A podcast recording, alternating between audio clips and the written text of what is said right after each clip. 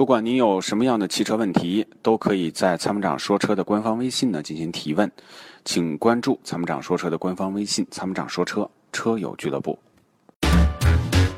解放双手，在车上做你想做的事情。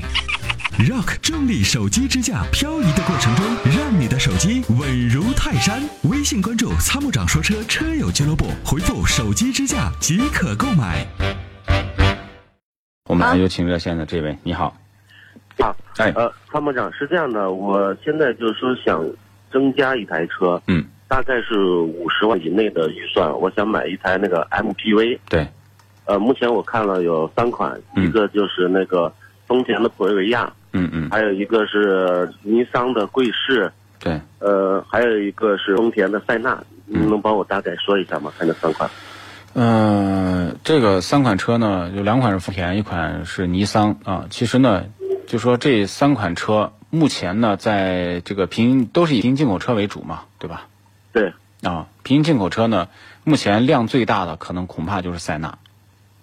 就是我先讲市场的这个，就是实际表现啊，就大家对塞纳的这个车的认可，呃，对这个这个后续，因为普锐维亚现在几乎在南方可能销量还可以，但是在北方几乎没人买，就是销量还是比较比较低。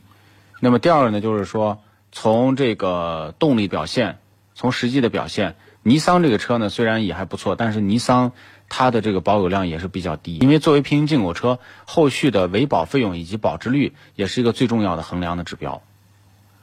现在这三款车，那个贵士和博瑞维亚都在 4S 店是有销售的，就它有正规的保修。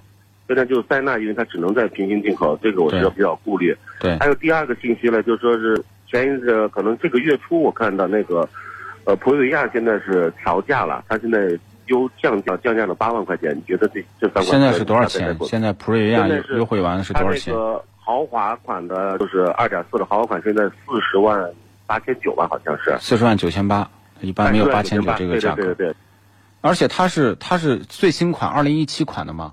还是二零一八款？它应该是二零一二款的吧？还是一二款，对，它还是一二款，它没有换代。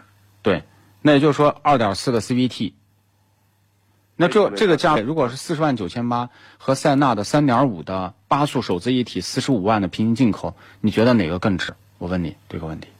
对我现在那肯定是塞纳值，但是塞纳关键是在像我们在西安这边买平行进口的话，这个信可信度怎么样？我现在最担心。那我们没有，就是就专门卖塞纳的。那么他就是说，因为走量，塞纳现在走量走的还可以，那么就说这个啊车基本上没有太大的问题。关键是什么呢？有有吗？有。那么我现在回过头说啊，普瑞维亚这个款型有点就是太老了，太老老了。那么这个你买普瑞维亚花四十万，如果说普瑞维亚卖三十万，那和奥德赛比，那肯定是买普瑞维亚，那毫无疑问。